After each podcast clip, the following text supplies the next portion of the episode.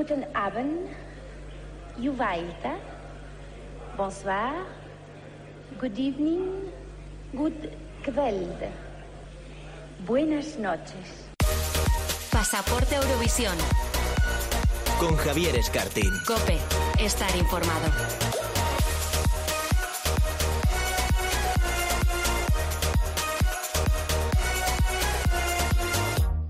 ¿Qué tal? Muy buenas a todos. Bienvenidos, bienvenidas a Pasaporte a Eurovisión, el primer programa dedicado al festival en una radio generalista. Hoy los niños eurovisivos toman el protagonismo porque estamos, pues nada, apenas tres semanas de que se celebre el Festival Eurovisión Junior 2020 en Polonia.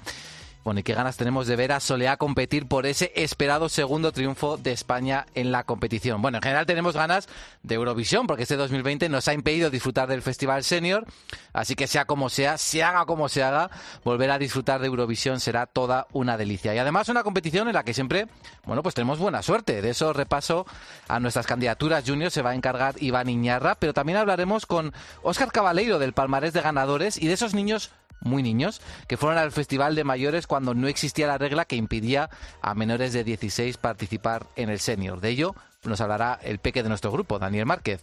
Y ojo porque en este programa también tendremos hoy en exclusiva a Soleá, a nuestra representante en Eurovisión Junior, y a una de las autoras de Palante, nuestra candidatura que aspira al triunfo en Polonia el próximo 29 de noviembre. Así que no esperamos más. Hello Europe, arranca aquí el cuarto programa de Pasaporte a Eurovisión, en este caso Junior. Pasaporte Eurovisión. Con Javier Escartín.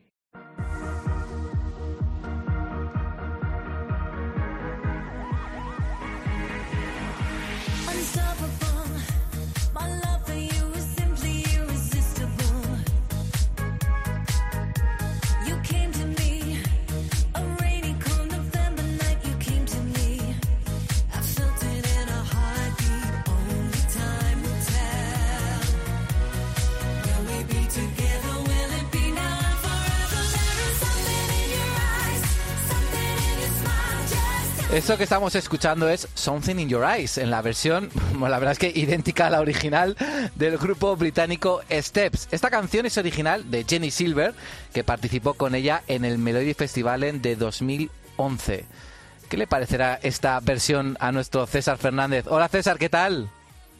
Hola Javier, muy bien. Pues la canción me parece casi, casi, casi tan buena como la de Jenny Silver pero no llega. ¿A ti qué te parece? Pero ¿cuál es la diferencia entre una y otra? Es que todavía no las, no las distingo muy bien realmente. Es que no han hecho ahí ni un arreglo, nada, nada, ni han cambiado nada, todo igual. Es coger prácticamente la canción que tiene ya casi como 10 años y han dicho, mira, cambiamos las voces de Jenny por la de un grupo de cinco y la lanzamos como segundo single. Sí, sí. Bueno, la verdad es que ahora viendo este, este cover ¿no? de Something in Your Eyes, la verdad es que podríamos pensar en bueno pues canciones de preselecciones de España que, que no llegaron a Eurovisión, pero que se podría hacer también unas buenas covers. Yo sé, por ejemplo, yo qué sé, ¿te acuerdas del Diamonds de Melissa, de aquella preselección de 2011? ¿Cómo nos vamos a poder olvidar de aquella maravilla que fue Diamond? Yo me imagino a alguien como Ana Guerra, por ejemplo, sacando la versión un poco reggaetonera en su próximo disco. También, mira, estaba un poco pensando, y si te acuerdas de aquella canción tan terrorífica como Carol de, del Cobra, ¿no te imaginas a Zetangana como cogiéndola y haciendo un sampler de repente también, pero en vez de dedicándosela a Carol, pues a Rosalía, con la que tuvo pequeña relación, o sea que podíamos ahí por hacer muchas cosas. También te quería comentar que Steps no son pioneros en esto, o sea, mm, España como siempre ha ido por delante, tanto Gisela como Rosa de España sacaron canciones que también habían participado en el Melody Festival en la década pasada, e incluso de Nash, cuando sacaron el disco justo después de Eurovisión, el single de lanzamiento también fue una canción de Melody Festival. Jolín, y de Jorge González también se podría hacer varias versiones, ¿eh? De Jorge González se pueden hacer versiones de todas, se puede coger aquella chaqueta tan maravillosa que llevo en el 2014 y también hacer como un nuevo vestuario. Sí. Jorge González, no sé, Camela a lo mejor podría hacer una canción de él. ¿Tú qué crees? Sí, yo creo que sí, además pegaría muchísimo, sí, sí, sí, sí. Bueno, la verdad es que yo creo que de todas acá por ejemplo, los horrores de las preselecciones de 2008-2009, qué covers tan maravillosas nos quedarían ahí, ¿eh? de, esos temas tan dantescos que yo volví a ver el otro día y decías, madre mía, si ya era malo el original, te imagínate un subproducto. Imagínate a la, pajarra, la pajarraca 2.0. que fue al final la gran estrella de esa preselección junto con el Chiquilicuatre. Bueno, oye... Junto con la prueba Rafaela, que no sabía lo que estaba pasando y cómo se había dejado convencer en presentar aquella gala, pero sí fue, fue todo muy fuerte. Sí. Bueno, eh, tenemos noticias del festival. Vamos a hablar mucho del Festival de Eurovisión Junior, pero queremos un poquito, bueno, repasar un poquito lo que ha pasado en la actualidad del Senior, porque ya tenemos todos los países participantes que además van a ser los mismos que iban a competir en la edición de 2020, ¿verdad, César? Justo, además esto es algo de lo que hemos estado hablando en prácticamente todos los programas anteriores y pues están confirmados los mismos 41 países que van a haber participado en Rotterdam este año. Y he estado buscando un poco y desde 1990 eh, nos sucedía algo parecido. Y si nos acordamos de 1990, eh, fue el año maravilloso de Bandido con Azúcar Moreno, cuando encima salieron del escenario súper enfadadas cuando la música no, no iba. Y lo más importante, que quedaron quintas. O sea, que a ver si con un poco de suerte se alinean los astros, conseguimos que Blas y su equipo consigan una buena canción y al menos quede, quede también como ella. Ojalá, se, ojalá desde luego que se que Blas cantó, que por esto ya está dando pistas ¿eh? en sus redes sociales, ya parece que ahí se está moviendo algo y parece que pronto podremos conocer novedades sobre su candidatura para 2021. Bueno, y es un milagro que, que los 41 países repitan, primero por las circunstancias en las que nos encontramos en mitad de una pandemia, eh, luego también pues ya hablamos del caso de Bielorrusia, casi en mitad de una guerra civil, Armenia y Azerbaiyán mm. directamente inmersos en una guerra, quiero decir que eh, yo creo que es muy, muy buena noticia que finalmente los 41 países hayan decidido bueno, mantenerse en la competición, ¿no? Dadas las circunstancias. No, desde luego, y además con todo lo que estamos pasando, yo creo que prácticamente todo el mundo necesita como una mínima distracción, ver algo con lo que reírse, algo de entretenimiento, o sea que está muy bien que todos quieran volver. También, por cierto, van a volver a, Eurovisión. Eh, bueno, va a volver a Eurovisión el que eh, para muchos era el gran favorito, incluyendo para ti, de esta edición de 2020, el islandés Daddy Freyr que bueno, la verdad es que lo ha roto con, con Things, la canción con la que iba a competir en el Festival de Rotterdam, la canción con la que muchos le daban como ganador de la edición, y finalmente la televisión islandesa se lo ha pensado bastante, han estado seis meses ahí dándole vueltas, pero finalmente va a repetir en el festival. Justo, o sea, va a volver a repetir en el festival. Ya han confirmado también que va a ser em, selección interna y yo personalmente creo que es un paso súper valiente, pues porque ya ha conseguido prácticamente todo lo que podía conseguir del festival, streamings por un tubo, una gira preparada y de repente ahora tener que enfrentarse al reto de escribir la canción después de, eh, me parece que es muy, muy valiente. Es que y sobre todo, sobre, todo también le daría un consejito ¿Mm? eh, y es que no se ponga a ver las redes sociales en cuanto saque la canción, porque todos sabemos cómo somos los fans y cómo somos la gente en general, que enseguida vamos a comparar una canción con otra, o sea que yo creo que, mira, que saque lo que tenga que sacar y que sea lo que Dios quiera. Es que es muchísima presión, ¿no? Cuando tú has sido el favorito para la victoria, Luego veríamos a ver qué hubiera pasado en Rotterdam, que igual no hubiera ganado. Pero bueno, sí que es cierto que era la canción que más éxito ha tenido junto, junto con Little Big, la, candidatura rusa. Entonces, la verdad es que es lo que tú dices, que hay mucha presión. Igual Blas cantó, por ejemplo, como su como universo no contentó mucho, bueno, pues quizá solo lo que tiene que hacer es mejorar, ¿no? Pero claro, cuando has, has sido tan favorito en una edición que finalmente no se ha celebrado, pues como tú bien dices, la expectativa es muy alta y la posibilidad de que la gente luego se frustre, pues es también muy alta, claro. Mm, justo. Bueno, eh, y ya tenemos también, ya vamos, se va moviendo la maquinaria en algunos países. En Albania ya se ha publicado la lista de 48 candidatos que van a participar en el festival Ikangas, que es su preselección habitual para, para Eurovisión. Y Finlandia también creo que también se ha movido, ¿verdad? Justo, bueno, pues em, Albania ha confirmado ya sus candidatos y cabe destacar que no está ni Arilena Ara, que fue la chica que ganó eh, este año, ni el Van que te acuerdas que es como que la que era súper, súper favorita y que es un pedazo de estrellón, pues ninguna de las dos vuelve. El primer gran eurodrama del año pasado lo vivimos en Albania. Justo, justo. El primer gran eurodrama y cómo siguió luego el resto del año. Finlandia también han dicho que tienen ya sus siete candidatos preparados. Eh, también sabemos cómo funciona un poquito de esto, las estrategias de relaciones de PR, etcétera, etcétera. Eh, después del exitazo que tuvo Chicholina, al parecer tienen canciones muy, muy buenas, o sea que, que ojalá vaya por ahí también ahí el tema. Y como digo, muy pendientes de todo lo que nos puede ofrecer Blas Canto en las próximas semanas, a ver si ya nos deja entrever un poquito cuál puede ser esa candidatura que va a preparar en 2021. Bueno, César, te voy a poner una canción ahora, ¿vale? Te la va a poner eh, nuestro técnico Marcos, a ver qué te parece. Perfecto.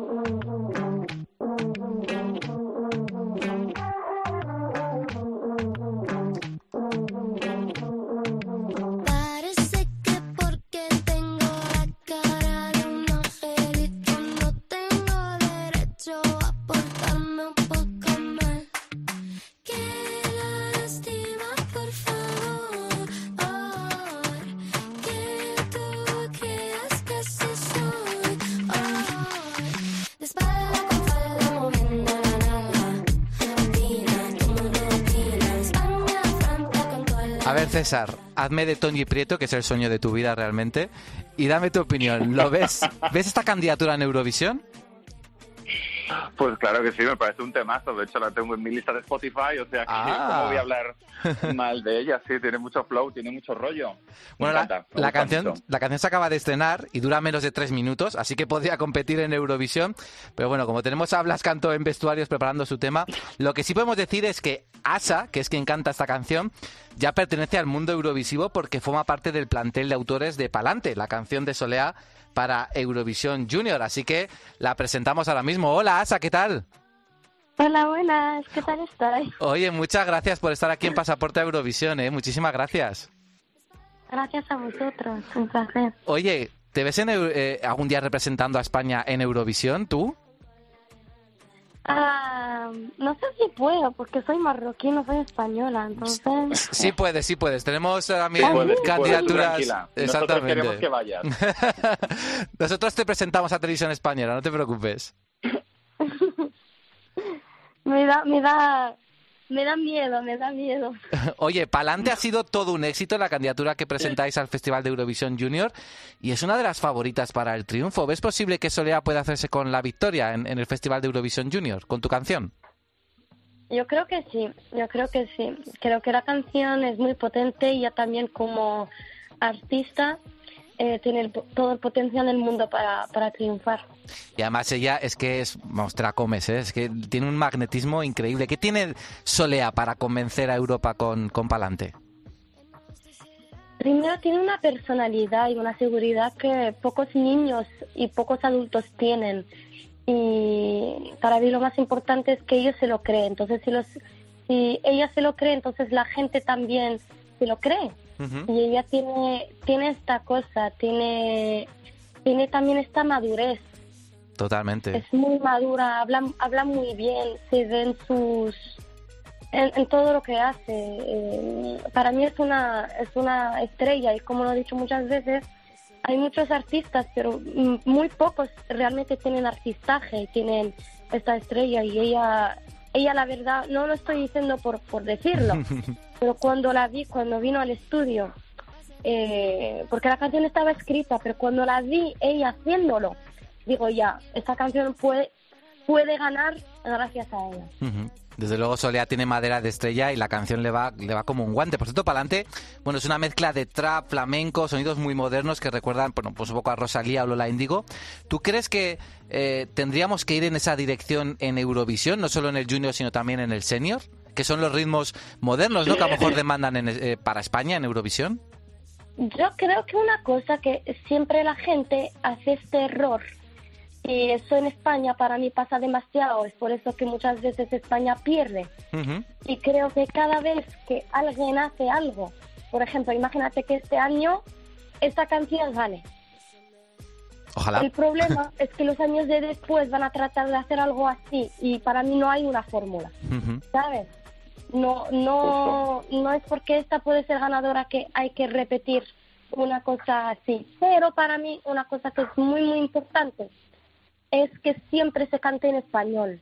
A mí no me gusta que canten en inglés, porque como es un concurso europeo, lo más importante es destacarse y demostrarse como, como país y España tiene que cantar, la gente tiene que cantar en español. Y explotar tu identidad, en eso, estoy totalmente de acuerdo. César, ¿qué tienes que preguntar a Asa? Pues mira, yo te quería preguntar, porque me estaba leyendo antes un poco tu biografía y me llamó mucho la atención que viniste de Marruecos con 18 años para estudiar. ¿Cómo ha sido de repente este boom de encontrarte eh, primero con el exitazo de Lola Índigo y ahora de repente con, con la vorágine de Eurovisión? Pues la verdad mm, es increíble porque cuando yo vine a España estaba estudiando dirección de empresas, pero siempre me ha gustado, yo siempre he sido apasionada por la música. Y cuando empecé a componer, me acuerdo que estaba siempre en el coche con mis amigas y escuchaba, por ejemplo, los 40 y decía, ¿cómo hace la gente? También quiero tener una canción ahí. Hasta que pasó lo de Ya no quiero nada y, y fue número uno en los 40 durante muchas semanas. Y también este mismo año escuchaba, veía Eurovisión y digo, wow, sería espectacular tener una canción en Eurovisión. Y después, pues pasó cinco años después. Y no es algo que controlas, no es algo que... Pero creo que es algo que he atraído poco a poco. Hay una cosa que se llama la ley de la atracción y creo que como lo quería tanto, de una manera tan sincera y tan fuerte que, que pasó y la verdad que no me lo creo.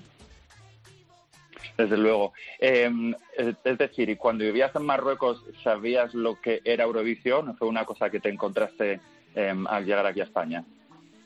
No, no, yo sabía perfectamente lo que era Eurovisión porque mis padres, mis abuelos, lo conocen mucho, mi familia, siempre mi tía tenían sus CDs, unas canciones de Eurovisión que, que habían triunfado en el pasado.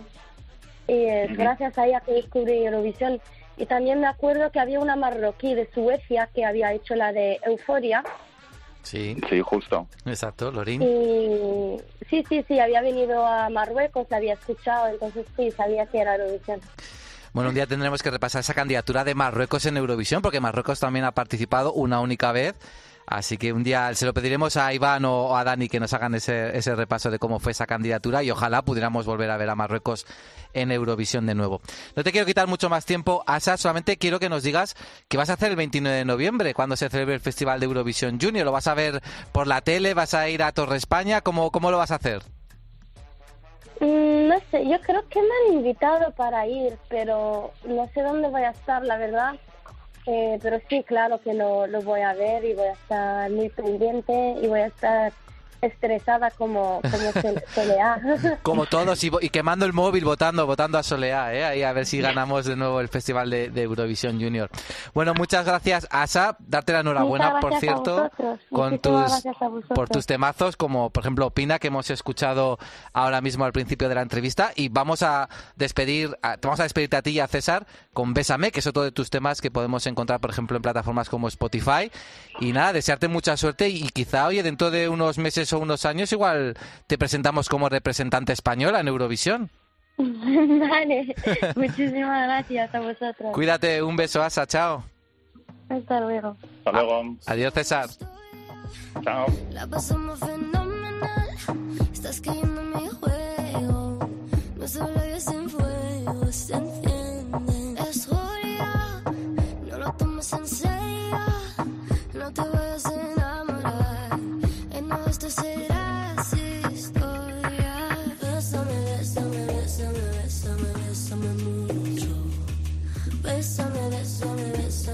Bésame, bésame, bésame. Bésame, bésame, bésame. Bésame, bésame, bésame, bésame, bésame más. Bésame.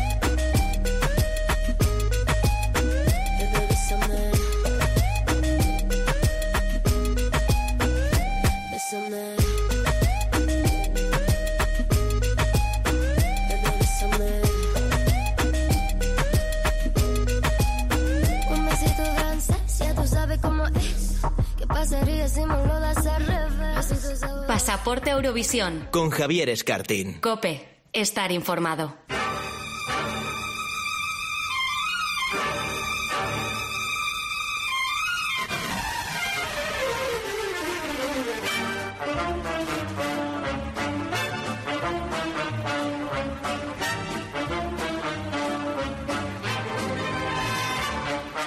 Bueno, ya lo hemos dicho al principio de- del programa, hoy vamos a hablar de niños y las normas actuales de Eurovisión establecen bueno, una edad mínima de 16 años para todos los participantes. Pero hubo una época en lo que esto no fue así y vimos algún que otro pequeño cantante o corista campando por el escenario de Eurovisión. Y para hablar de esos niños, bueno, pues quién mejor que el nuestro, el Benjamín del equipo, Daniel Márquez. Hola, ¿qué tal? Hola, Gaby.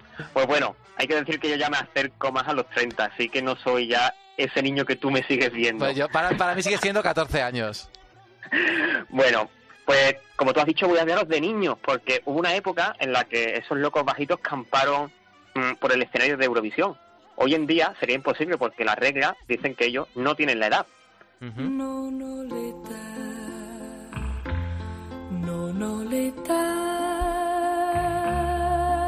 Per amarti.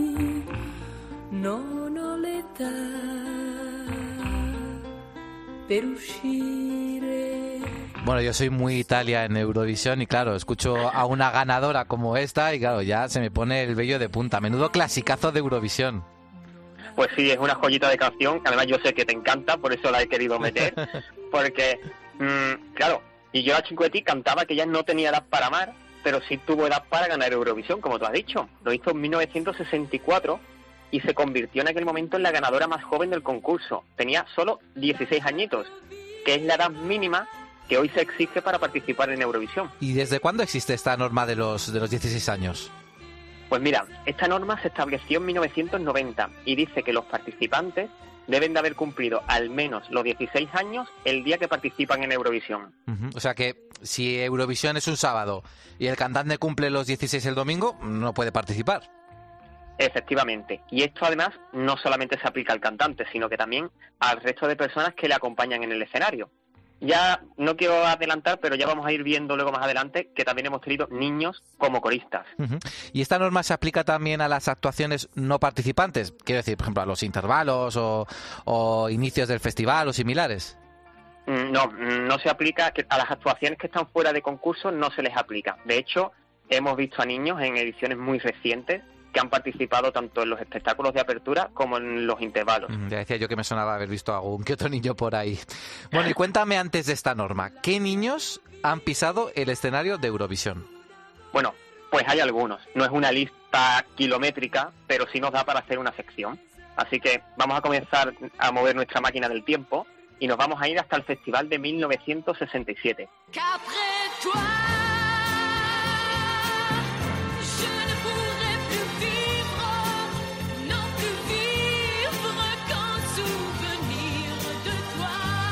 Bueno, es el segundo programa ya consecutivo que nos llevas a 1967 y lo vamos a tener que hacer al final un especial, yo creo, ¿no?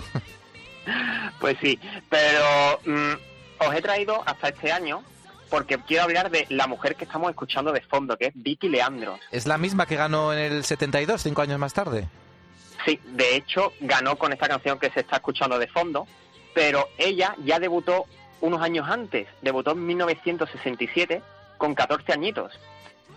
Aquella canción, aquella participación del 1967 fue su primer éxito musical y fue el despegue de su carrera. Podríamos estar hablando entonces de la primera niña prodigio, prodigio de Eurovisión, ¿no? Porque con 14 años, hombre, es todavía una cría. Mm, Pues vamos, más o menos podemos decir que sí, quedó cuarta en aquel momento, pero tuvo un éxito de ganadora. De eso ya, lo- ya lo hemos dicho, cinco años más tarde volvió convertida en una estrella y arrasó en las eh, votaciones. Bueno, seguimos moviendo nuestra máquina del tiempo, Dani. Pues venga, y ahora nos vamos a ir hasta el Festival de Eurovisión de Madrid 1969, porque aquella noche en el Teatro Real escuchábamos a un niño que cantaba esto. Maman, maman, je fais un rêve merveilleux. Maman, maman, et que j'étais devenu grand. Je marchais. A ver, ¿estás seguro de que era un niño que participaba en Eurovisión y no uno que se había perdido y estaba llamando a su madre? Porque vamos. No, no, era el representante de Mónaco, Jan Jack, que en aquel entonces Uribarri, que era el que locutaba el festival para España en televisión, lo presentó como el cantante más joven de aquella edición. Y no le faltaba razón porque tenía 12 añitos. Bueno, un crío en toda regla. ¿Y le fue bien en, en Madrid? Bueno, en Madrid recibió una ovación terrible, pero también hay que tener en cuenta que nadie le va a negar un aplauso a un niño. Es verdad. Luego, en las votaciones quedó sexto. Bueno, un sexto puesto en una edición en la que hubo pues, un cuádruple empate, como todos sabemos. En la canción ganadora, bueno, pues es casi como hacerse un top 3, yo creo. Sí, bueno, eso es verdad. El tema mm, gustó muchísimo. Él se hizo casi, casi un top 3, como tú has dicho. Y hay que decir que en España tuvo tanto éxito que llegó a versionar la canción en castellano. Ujú. Lo triste es que después del concurso él no tuvo mucha trayectoria como cantante. A los 14 añitos dio el estirón y ahí se acabó su carrera musical. Tuvo que empezar otra como deportista en el mundo del rugby, así como dato curioso. Bueno, fíjate, oye, pues de la música a- al terreno de juego. Tenemos más niños de los que hablar, ¿verdad? Pues sí, y no nos vamos a ir muy lejos de 1969, nos vamos a ir solamente unos añitos después a Dublín 1971. Var ikke der. Du tror den er ikke penger i banken, siger på tanken. Lykken er alt du vil, lykken er en spann med sand. I en Hombre, año 71, el año de nuestra madrina, de Karina. ese mismísimo año. Pues bueno, pues aunque nuestra Karina era toda una chiquilla de veintipocos años, hubo una persona mucho más joven que ella que el año, que era, era Hanne Kron. ¿Y cuántos años tenía? Pues tenía 15 añitos. Y además, Javi, si veis el vídeo, la vistieron como una muñequita. Llevaba un vestido, un parasol a lo Mary Poppins, así que parecía incluso más joven todavía. Bueno, yo creo que querrían transmitir esa imagen ¿no? de ternura infantil para ver si, si rascaban puntos en el, en el televoto. ¿Y les funcionó eso o no? Pues no, quedaron penúltimos. Bueno, si es que nadie le dijo que abrir un paraguas en un sitio cerrado trae mala suerte. Pues se ve que no. Aunque bueno, hay que decir que quizás su nombre así solo no nos suena, pero muchas personas sí sabemos quién es, porque, quiero decir, le van a poner cara en cuanto diga que ella participó en Eurovisión en 1985 y lo ganó, aunque lo hizo sin paraguas y como parte del dúo Bobby Sock. Oye, esto no lo sabía yo, ¿eh? Me acabo de quedar de piedra. O sea, no sabía que había participado como solista previamente y había quedado tan mal, por cierto. Madre Pues, mía. Para que tú veas, volvió años más tarde y volvió hecho una ganadora, se quitó esa espinita. Pero sí hay que decir que en su tercera participación en Eurovisión, que fue en el 91, como, también como parte de un grupo, volvió a quedar también de las últimas. Bueno, sí es que hay que tener mucho cuidado con los regresos, especialmente cuando se ha dejado el listón pues no tan alto. Pues ya ves. Y bueno, vamos a dar un salto hasta la década de los 80, que en esa década nos encontramos con esta canción.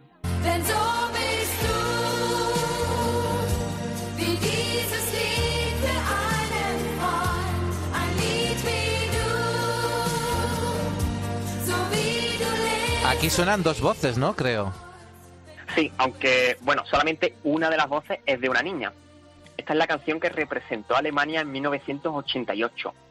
El dúo que representaba al país estaba compuesto por Chris Garden y su hija Maxi, que tenía 13 años. Ah, mira qué bonito, ¿no? Madre e hija juntas en, en el escenario de Eurovisión.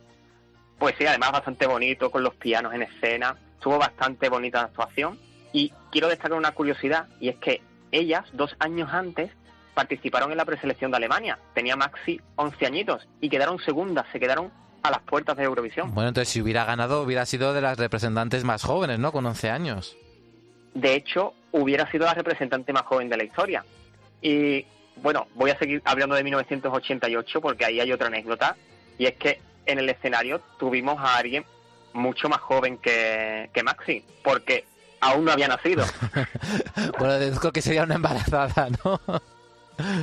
Pues sí, sí, obviamente me refiero a que en aquel festival de 1988 una de las representantes estaba ya de ocho meses, estaba ya en la recta final del embarazo. Bueno, eso ya lo hemos visto también otras veces ¿eh? en Eurovisión, por ejemplo, en Malta 2016 con Iras Losco, que también estaba embarazadísima y ahí estaba dándolo todo en el, en el escenario de Eurovisión. Pero eso, bueno, que eso no vale como niño, ¿no? Estar embarazado o Sí, embarazada. sí, lo sé, lo, lo sé que eso no vale como niño, de hecho ya lo has dicho tú, embarazadas hemos tenido muchas, pero sí me vale para enlazar a la siguiente niña de la que quiero hablar. Ah, vale, eso es otra cosa. ¿Quién era la embarazada? Mira, pues la embarazada era Kirsten, la componente del grupo Hot Eyes, que representaba a Dinamarca. Hombre, conocidísimos, estuvieron varias veces en, en Eurovisión.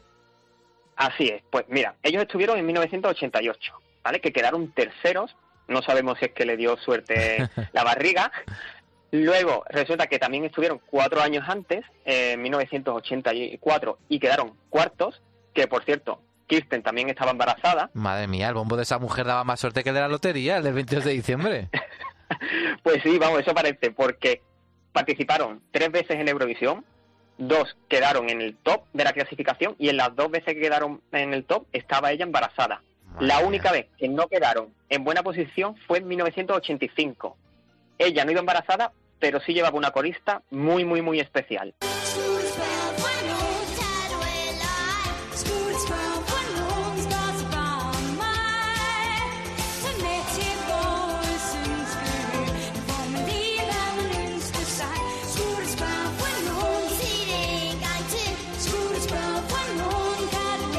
Qué jovencito, ¿no? Ese corista o esa corista, no sé si es hombre o mujer.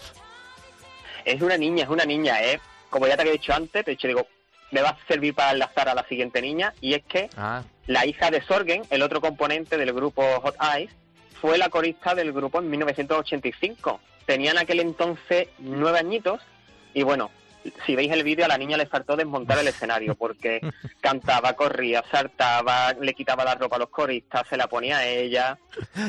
bueno, le faltó presentar también el, el festival. Aquello se convirtió para ella como en un patio de colegio.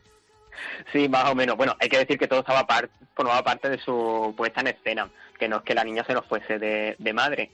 Pero si vamos a hablar de si vamos a hablar de un patio de colegio, mm, ahí España se lleva la palma porque en 1979 llevamos un coro mítico con nuestra Betty mi ciego.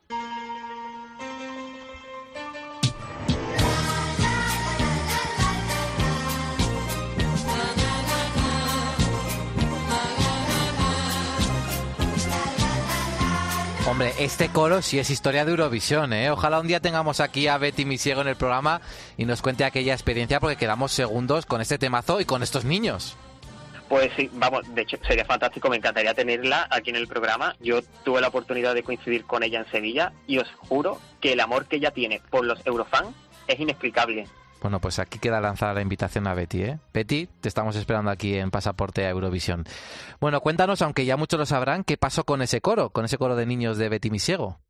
Pues bueno, aquel coro que estaba compuesto por cuatro niños, Javier, Beatriz, Rosalía y Alessi, mm, fueron los que acompañaron a Betty en su actuación en Eurovisión, una de las más entrañables de toda la historia, porque mm, el que haya visto el vídeo verá además que ellos abrían unos pergaminos al final. De la actuación en los que sería la palabra gracias en español, inglés, francés y en hebreo, porque aquel año el festival era en Jerusalén. Bueno, a mí me sigue poniendo la piel de gallina ver el vídeo de aquella actuación, sobre todo por esa gran ovación del público al terminar. Al final, bueno, tuvimos una medalla de plata que pudo ser un oro perfectamente si el jurado español no nos se hubiera auto boicoteado, pero bueno. Ya, bueno, mm, yo pienso que merecía ganar, para nosotros es mm, como una ganadora. Y, por cierto, Javi, no sé si sabes una curiosidad, una curiosidad sobre el coro de, de Betty, y A es ver. que ellos tenían su propia trayectoria musical. De hecho, aquel mismo año le pusieron voz a la cabecera de una conocidísima serie de televisión que seguro que tú te sabes la letra.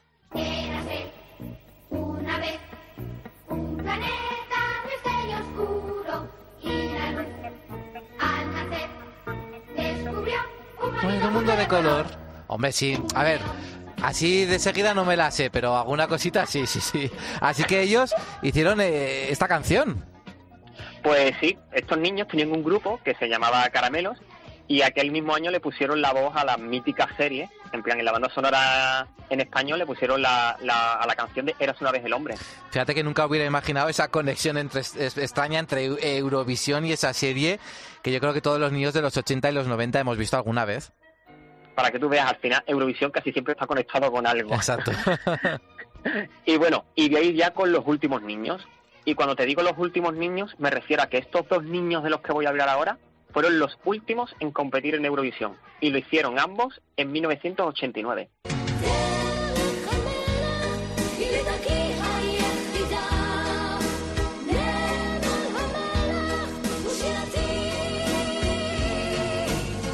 Dos niños en, en un mismo año. Esto ya sí que es peligro de, de convertir Eurovisión en una guardería. Dos ni más ni menos. Bueno, uno de ellos es el que escuchamos de fondo, Kilit Natael, que representaba a Israel, y él tenía 12 añitos. Bueno, de hecho se le nota un poquito en la voz, ¿no? Que está como, como se suele decir, poco hecha. Ahí está, está un poquito verde. Ni punto de comparación con la otra niña de aquella edición, que quedó octava y parecía toda una profesional.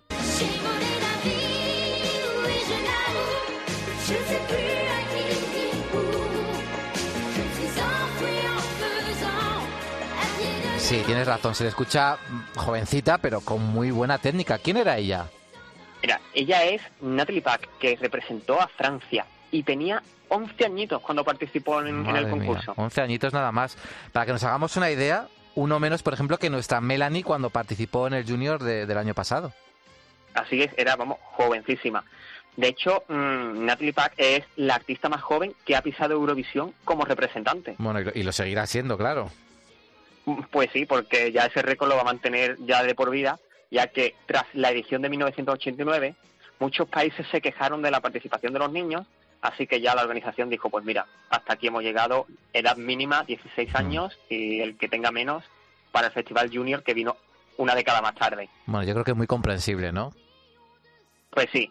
Y bueno, y para hablar de ella, que no me he olvidado, sol- solamente la he querido dejar al final, porque es otra niña de récord, vamos a hablar de Sandra King.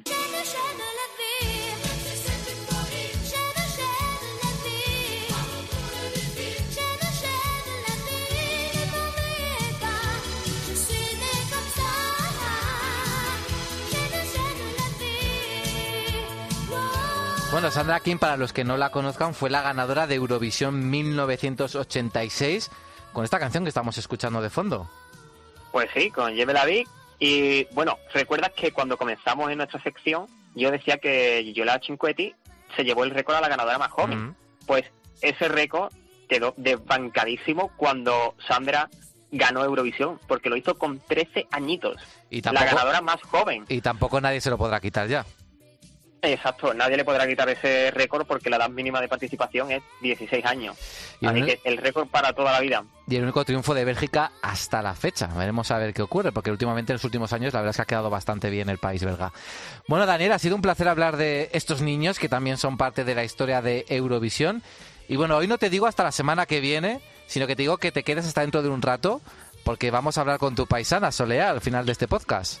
Pues nada, Javi, hasta dentro de un ratito.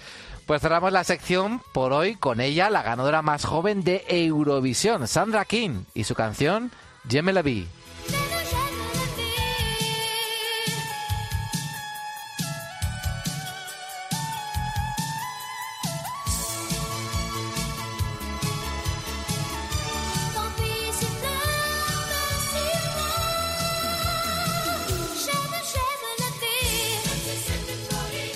Pasaporte a Eurovisión. Cope, estar informado.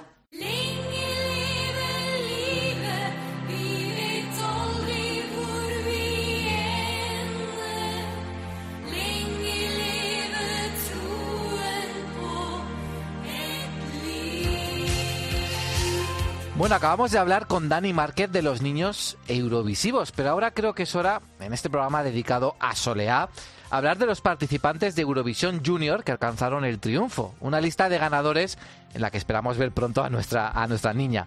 ¿Y quién mejor que contarnos los detalles de esas candidaturas ganadoras que nuestro Óscar Cabaleiro? Hola Óscar, ¿qué tal?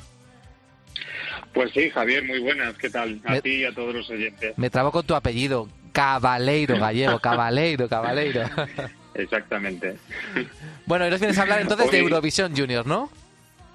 Efectivamente, hoy os vengo a hablar de algunos ganadores eh, en el Festival de Eurovisión Junior, aquellos que fueron más originales o más notorios, ya que desde el año 2003, que empezó su andadura este festival musical infantil para los pequeños de la casa, eh, hay que decir que se ha ido transformando con el tiempo y ha tenido momentos de todo tipo.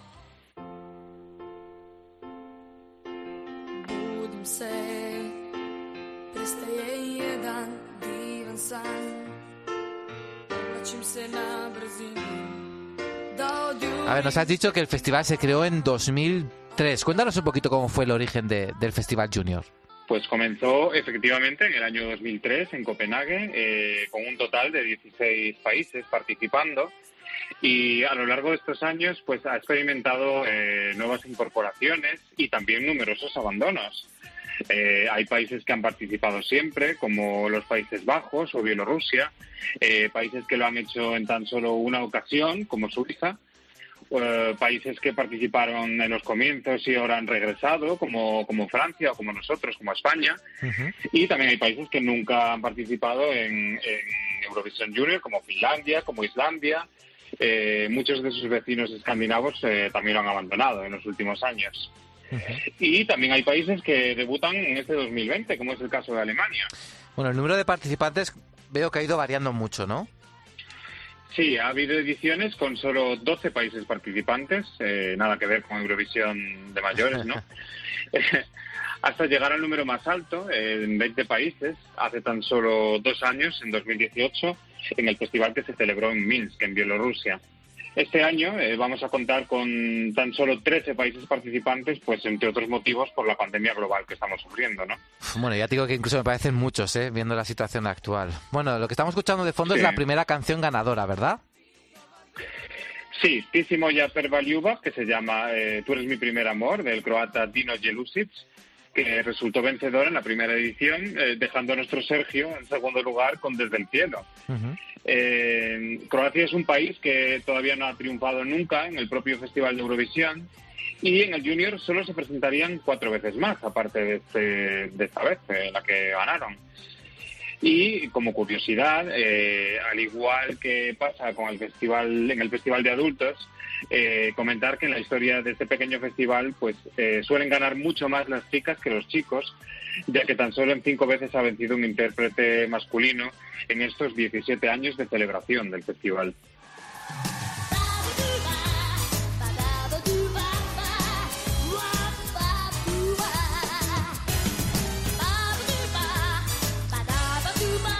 Uy, estas gemelas tan simpáticas a mí me suenan un montón, ¿eh?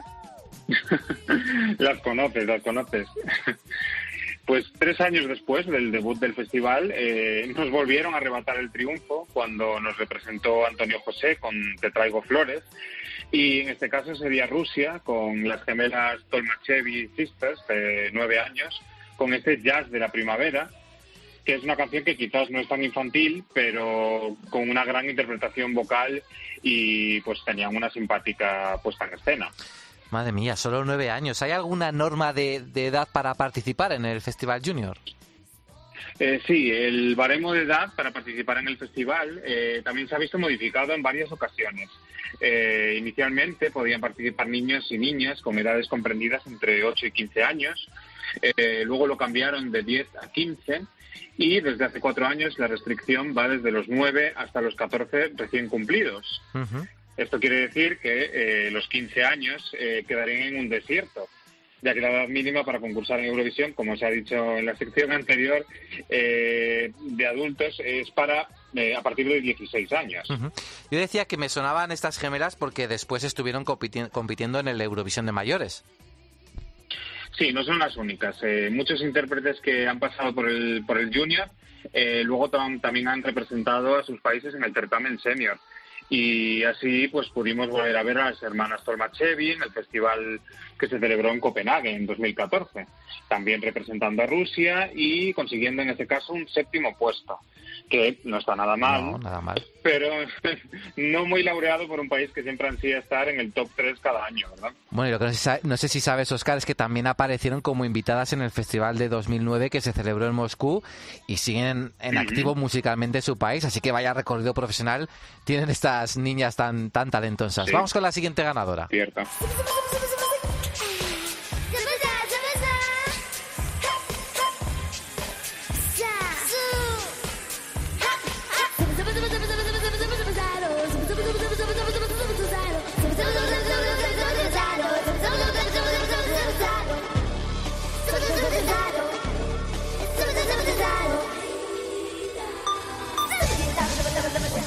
¿Qué psicodélico esto? ¿Qué, qué, qué es esto, Oscar?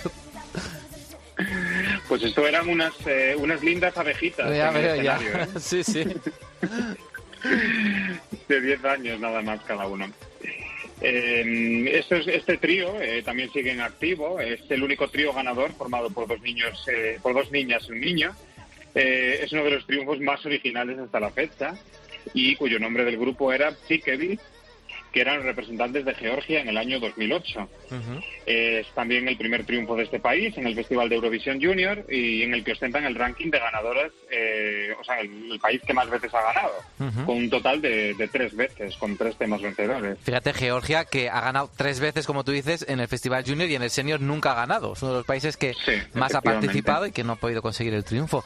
Oye, bueno, ya veo que el tema era original, ¿eh? Desde luego se, se desmarca mucho de los parámetros habituales en el Festival Junior, pero creo que además tenía otro sentido especial, ¿no? Esta canción. Sí, porque normalmente pues estamos acostumbrados a que, ah, bueno, ha habido reglas también de lengua, entonces pues eh, los, los niños podían cantar en sus idiomas nativos o, o en inglés en algunas ocasiones, pero esta canción hay que decir que no está en ningún idioma, sino que se trata de un idioma inventado. Fíjate. Y como podéis escuchar, la letra representa básicamente el zumbido de las abejas. Y además es que ellos mismos iban disfrazados de abejas también. Sí, sí, la verdad es que la actuación es para verla. Eh, es verdad que estás hablando de un festival junior, que igual, bueno, pues sí, sí, busca un poco acercar ¿no? a ese público infantil, pero por ejemplo lo que hemos visto en los últimos años, a diferencia por ejemplo de esta candidatura, es que los cantantes no van disfrazados, ¿no? Los niños. No, y quizás tenga mucho que ver el tema de la edad, que hemos hablado antes, eh, ya que los temas en los últimos años son un poco de música más pop, más adulta, ¿no? Eh, también ha habido cambios en cuanto a la composición de los temas que se presentan, y es que en los primeros años eh, las canciones participantes tenían que estar compuestas por los propios niños, por los propios artistas infantiles, pero esta regla pues se modificaría más adelante pudiendo presentar cualquier tema compuesto por un por otra gente y esto pues mejoró un poco la producción de las canciones pero le quitó un cierto encanto infantil digamos no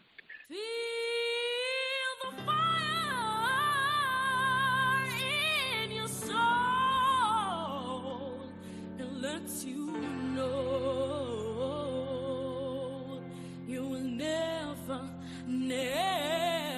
your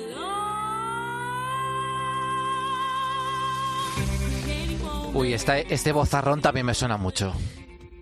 sí que ha entrado así directo no Sí, sí. efectivamente efectivamente te suena y es que estamos escuchando a la ganadora maltesa del año 2015 en el festival que se celebró en Sofía Destiny Chukunyere Una voz inconfundible, ¿eh? Sí, sí, y para lo que, los que no lo sepan, eh, comentar que aparte de tratarse del primer triunfo de Malta, también Malta hay que decir que nunca ha ganado el Festival de Adultos. Es verdad. Ujú. Y, y además esta cantante pues será la representante de, de ese país, de Malta, en Rotterdam en el año 2021. Ya lo iba a ser este año con el tema All of My Love, pero ahora estamos a la espera de, de que nos presenten su nuevo tema para, para el festival del año que viene.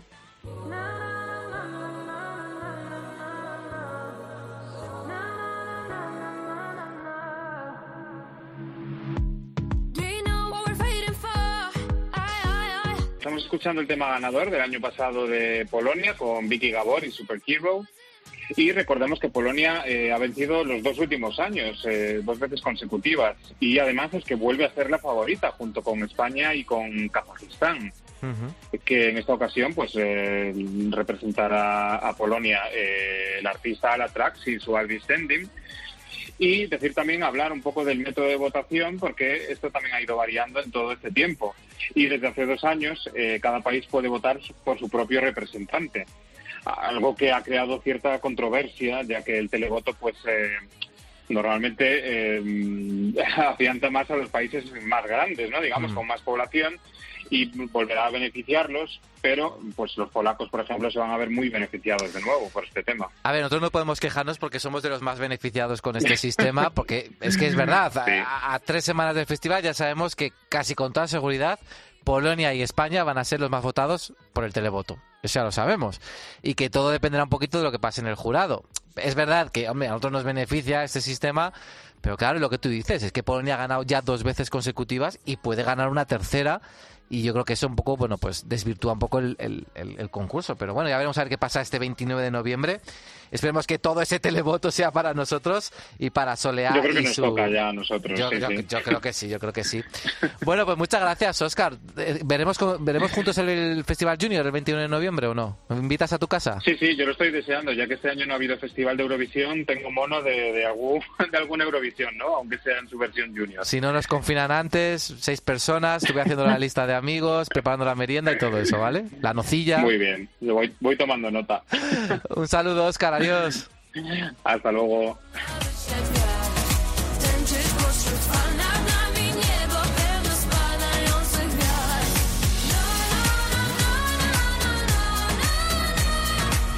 Pasaporte Eurovisión. Con Javier Escartín.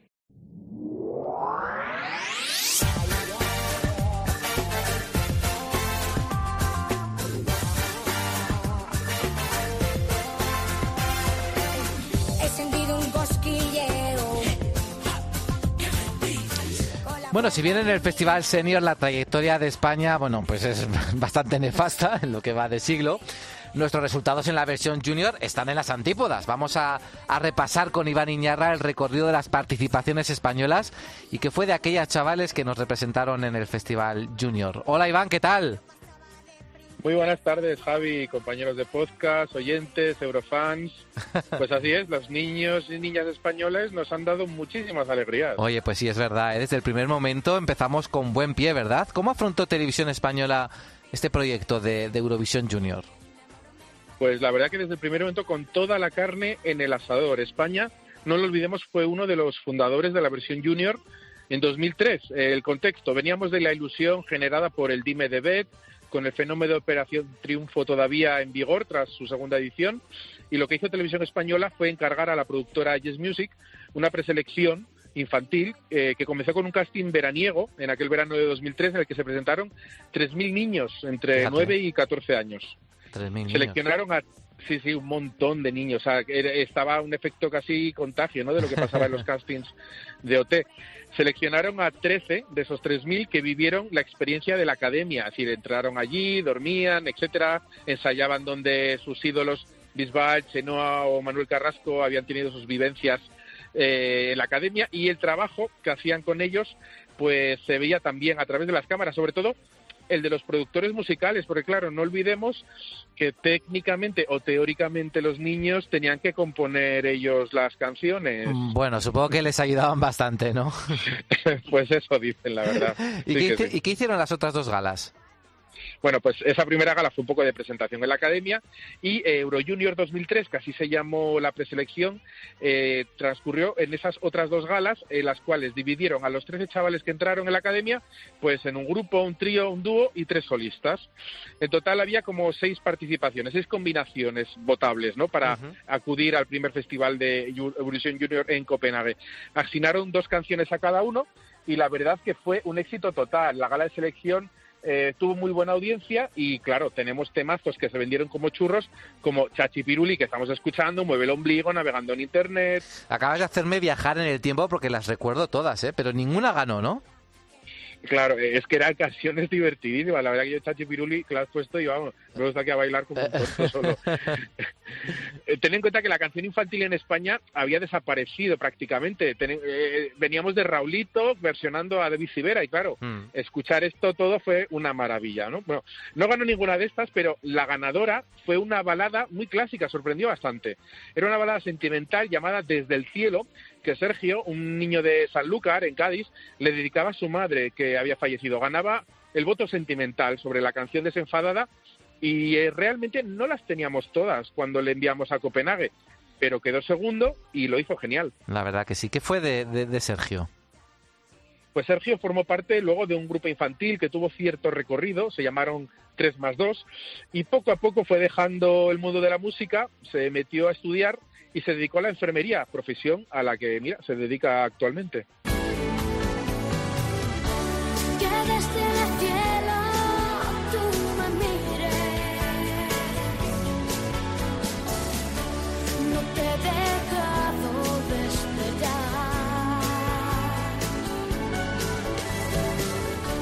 Ay, qué bonita era, ¿eh? Realmente mereció ese segundo puesto. ¿Qué pasó, qué pasó después? Pues con el éxito del subcampeonato tenido en Copenhague por Sergio, como dicen los expertos, no toques lo que ya funciona. Y Televisión Española repitió esquema y planteamiento para la versión de Eurovisión Junior 2004. Eso sí, visto el éxito, amplió a 16 los niños participantes en aquella preselección y hubo más variedad. Hubo muchos tríos y dúos y muchos más solistas, claro. Aquí, por ejemplo, tuvimos la oportunidad de conocer a la talentísima y talentosa Mirela, eterna candidata para muchos eurofans españoles, o a nuestro representante de Eurovisión en este año y el que viene, Blas Cantó. Sin embargo, la ganadora fue una candidatura, bueno, que yo me atrevería a decir que en su momento fue arriesgada.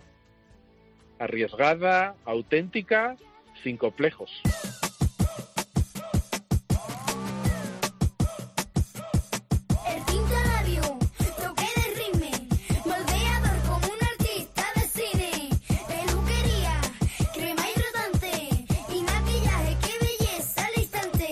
Bueno, yo me voy a poner de pie ahora mismo porque estamos hablando de realeza eurovisiva en estos momentos, ¿eh?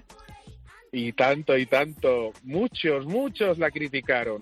Porque claro, repetía el esquema de canción genuinamente de España que tan malos resultados solía dar en el Festival de Mayores. Para otros era una manera de probar a ver qué tal funcionaba la fórmula Made in Spain. Está antes muerta que sencilla de María Isabel, que ganó en el Festival de 2004. Yo creo que la fórmula funcionó a las mil maravillas porque no solo ganó, sino que arrasó en el festival. No tuvo rival, recibió muchísimos 12 puntos y la votaron todos los países. España triunfaba en el Festival Junior con nuestra única victoria hasta ahora todavía. Eh, la canción fue un éxito, lo sigue siendo, y la expresión antes muerta que sencilla forma parte ya de la cultura popular de nuestro país. Eh, María Isabel, que es de Ayamonte, en Huelva, continúa hoy en día con su carrera discográfica, siendo fiel a su estilo, e incluso se postuló en 2016 para acudir al Festival de Eurovisión. Por cierto, Javi, un dato de esos que ya sabes que me encantan. María Isabel salió a cantar en el puesto 15 y España en toda la historia del senior solo había salido, y ha salido todavía, en el puesto 15 una vez en su historia, cuando ganó Maciel.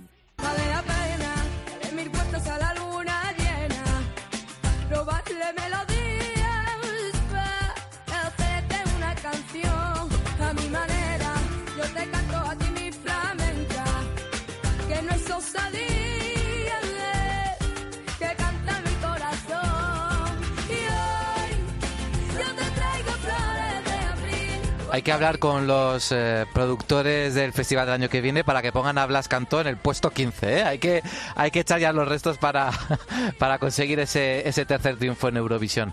Bueno, otro temazo estamos escuchando de fondo, ¿no? Este Te traigo flores de Antonio José. Pues sí, también elegida en preselección. Esta vez ya había terminado la luna de miel con Ges Music y Televisión Española cambió eh, el Euro Junior, su preselección de 2003 y 2004, a un formato en el cual artistas consagrados apadrinaban a los niños participantes.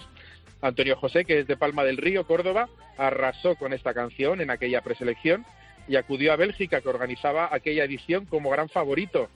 Además, le tocó salir también en el puesto 15. Anda, fíjate, el puesto de la buena suerte. Curiosamente, sí. Eh, atentos si volvemos a salir los 15 alguna vez, como salgamos el año que viene, Ojalá. vamos. el caso es que le trajo muchísima suerte a Antonio José, que quedó segundo en aquel festival de Hasselt en Bélgica y hoy en día mantiene una carrera musical muy sólida. Hay tanto que explorar, que descubrir. Hay tanto que expresar, que quiero decir. Mi mente se quedó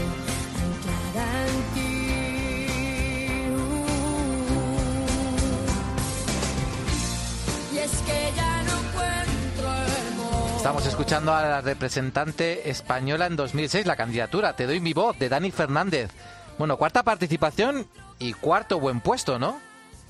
Así es, de nuevo repitió Televisión Española el formato de preselección con padrinos conocidos, pero redujo a una única gala y con cinco solistas y una sola canción por cada uno el formato.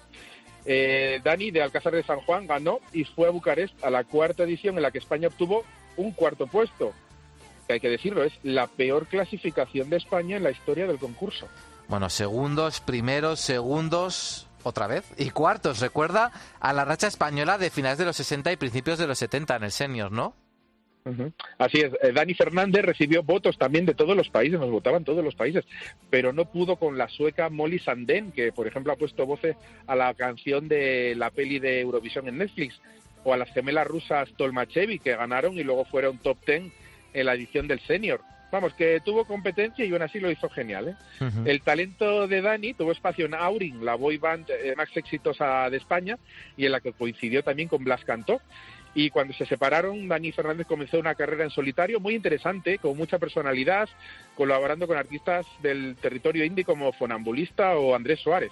En mayo de 2019 lanzó su primer trabajo en solitario, pero lamentablemente pues la pandemia detuvo su gira, que se prevía bastante exitosa.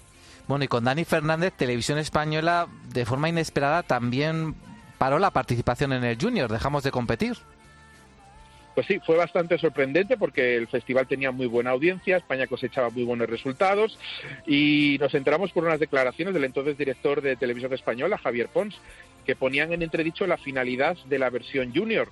Digo textualmente lo que contó a los medios, ¿no? Según Javier Pons, eh, la versión junior promovía estereotipos que Televisión Española no compartía como entre público y sin ton ni son nos retiramos hasta 2019 cuando volvió Melanie y bueno, esa parte de la historia ya nos la sabemos. Bueno, curiosamente ahora la parrilla de televisión está plagada de mm, concursos con niños. O sea, incluso en el propio eh, Televisión Española, por ejemplo, con Masterchef Junior. O sea que ahora queda un poco raro, ¿no? Esas declaraciones de Javier Pons hace, hace 15 años. Lo que es curioso también es que la, elección que se hace ahora eh, de los cantantes españoles se haga de forma interna completamente y no con aquellas preselecciones que tuvieron bastante éxito en el pasado.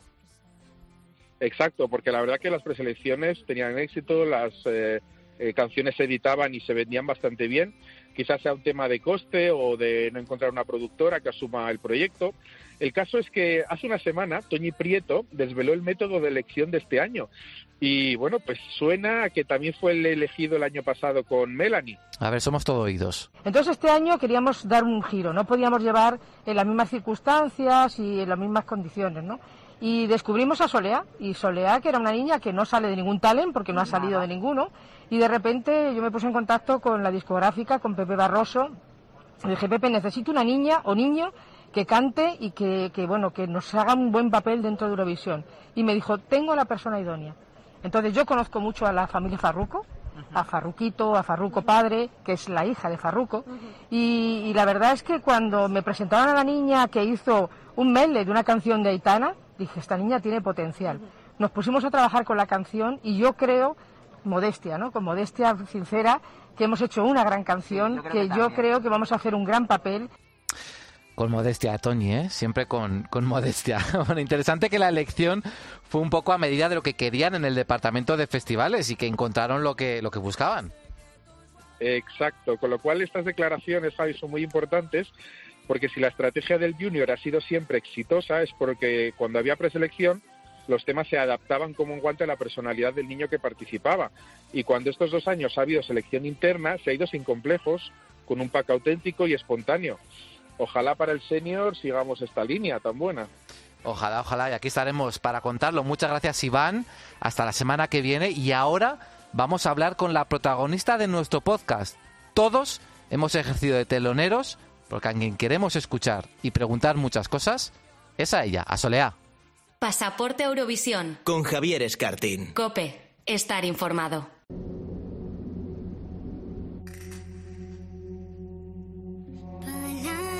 Pa'lante, siempre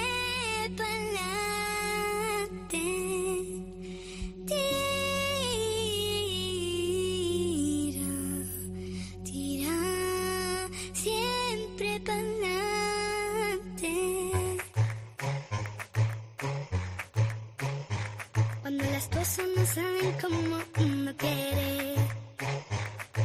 Y sientes que tu mundo se va a acabar. Míralo así, así, téntalo una vez más. Yo sé que no es fácil hasta que no puedas tirar para adelante.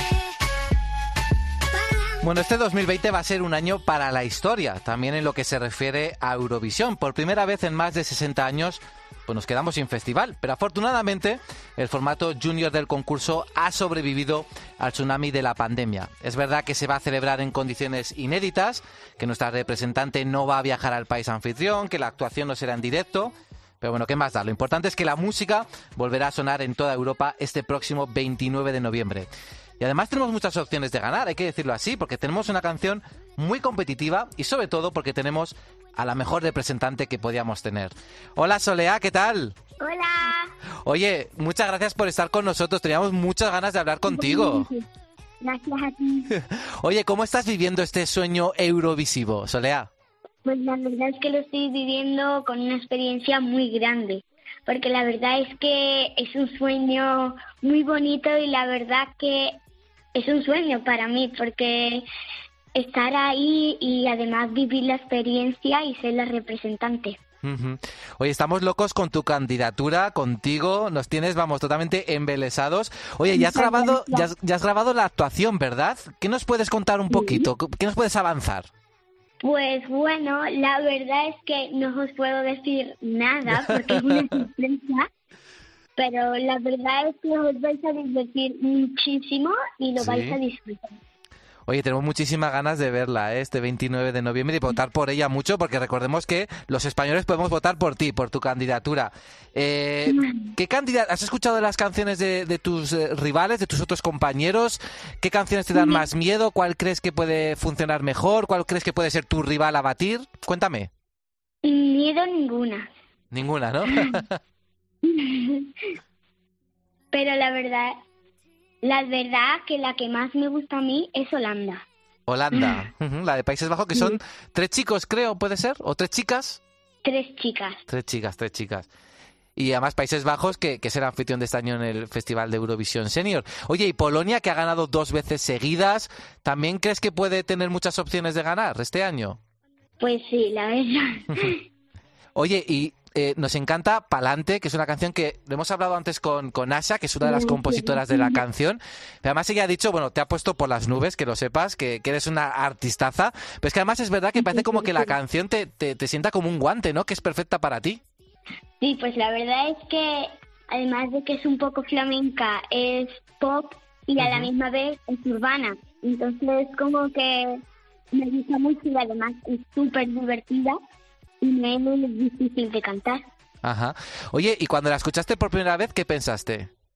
Pues mm, mm, yo me iba a morir porque era mi primer videoclip. Normal.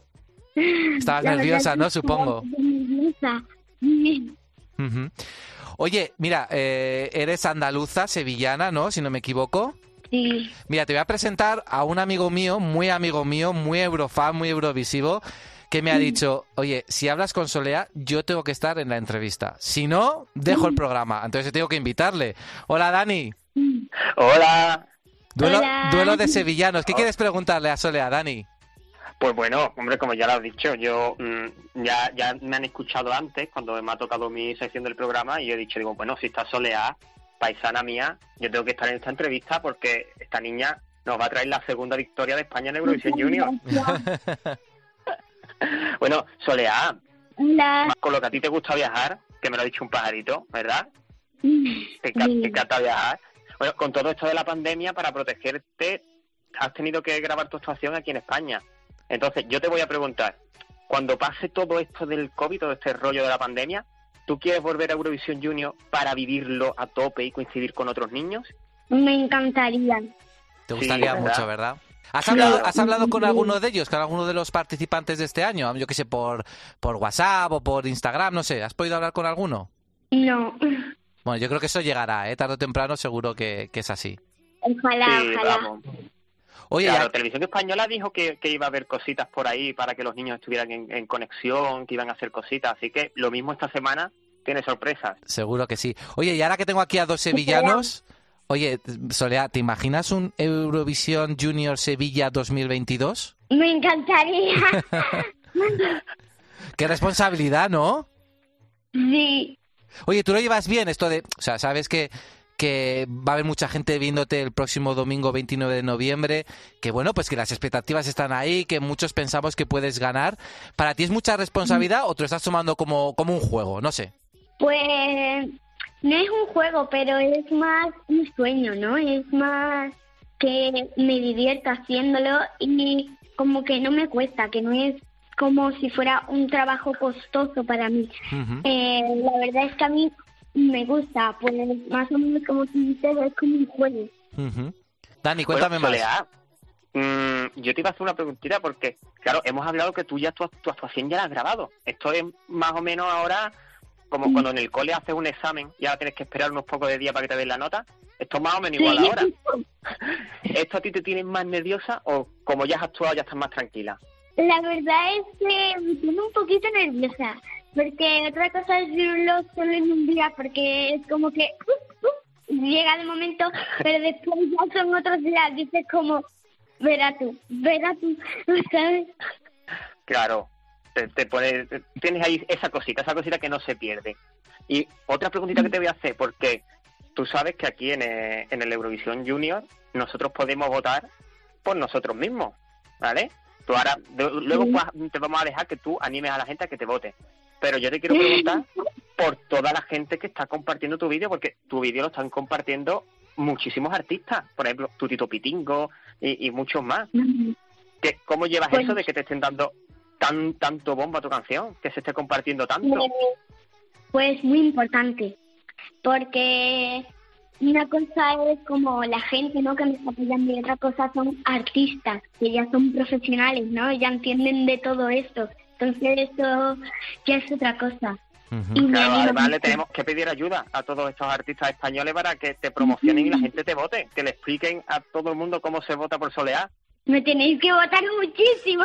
Muchísimo, mucho. Bueno, no te preocupes por Dani y por mí, que vamos, vamos a tirar abajo la web de Eurovisión Junior votándote, ¿eh? eso no tengas ninguna duda. ¿eh? O sea, vamos, te lo vamos a demostrar. Ya verás cómo, cómo consigues muchos votos de Madrid y de Sevilla, desde luego, que estamos aquí animándote y apoyándote.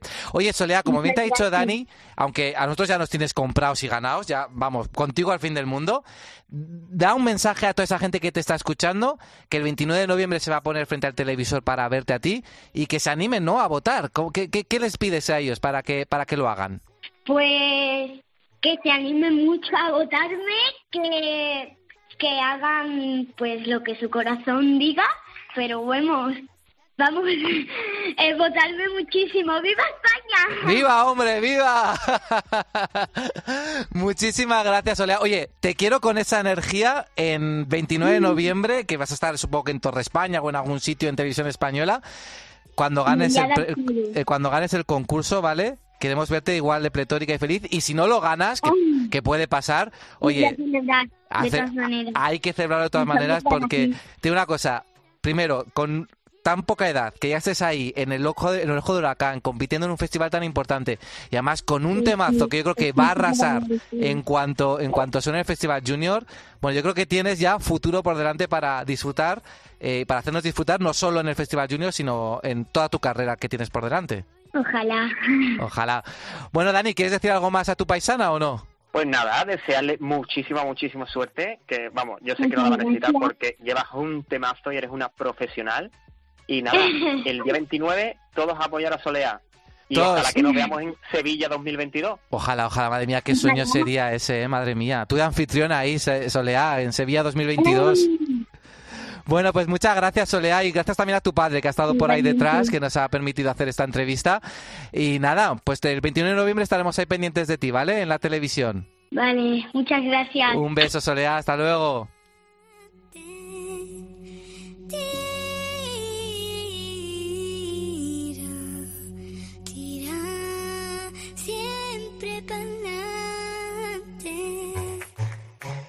Oye, Dani, la niña salero tiene, ¿eh? Eso desde luego. Pues vamos, muchísimo. Yo creo que va a arrasar en Europa y nos vamos a traer Sevilla 2021, que hemos dicho Sevilla 2022. Bueno, es que, a ver, eh, es verdad, no me he dado cuenta. Pero a ver, es que eh, vamos a ganar como Polonia, vamos a ganar dos o tres años seguidos, ¿eh? eso lo tengo muy claro. Y va- Sevilla, Valencia, lo que sea, vamos a estar ahí celebrando el Festival de Eurovisión, hombre, Junior.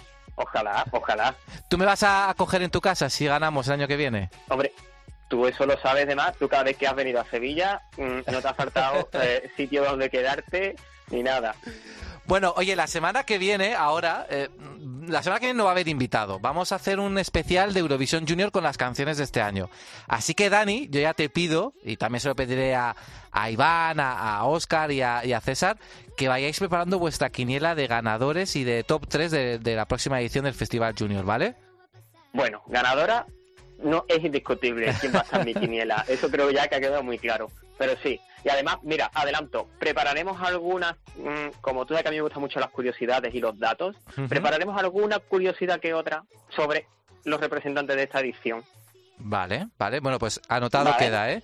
Pues nada, queda anotado y ya saben los oyentes que aquí estaremos dentro de dos semanas para seguir disfrutando de este Festival Eurovisión Junior. Hemos hecho ahora una previa, por decirlo de alguna manera, pero la semana que viene ya escucharemos y analizaremos todas las canciones candidatas, la de Soleá y por supuesto todos nuestros rivales. Así que no se lo pierdan, estaremos aquí en Pasaporte Eurovisión. Muchas gracias por estar ahí y nos vemos dentro de dos semanas. ¡Para adelante!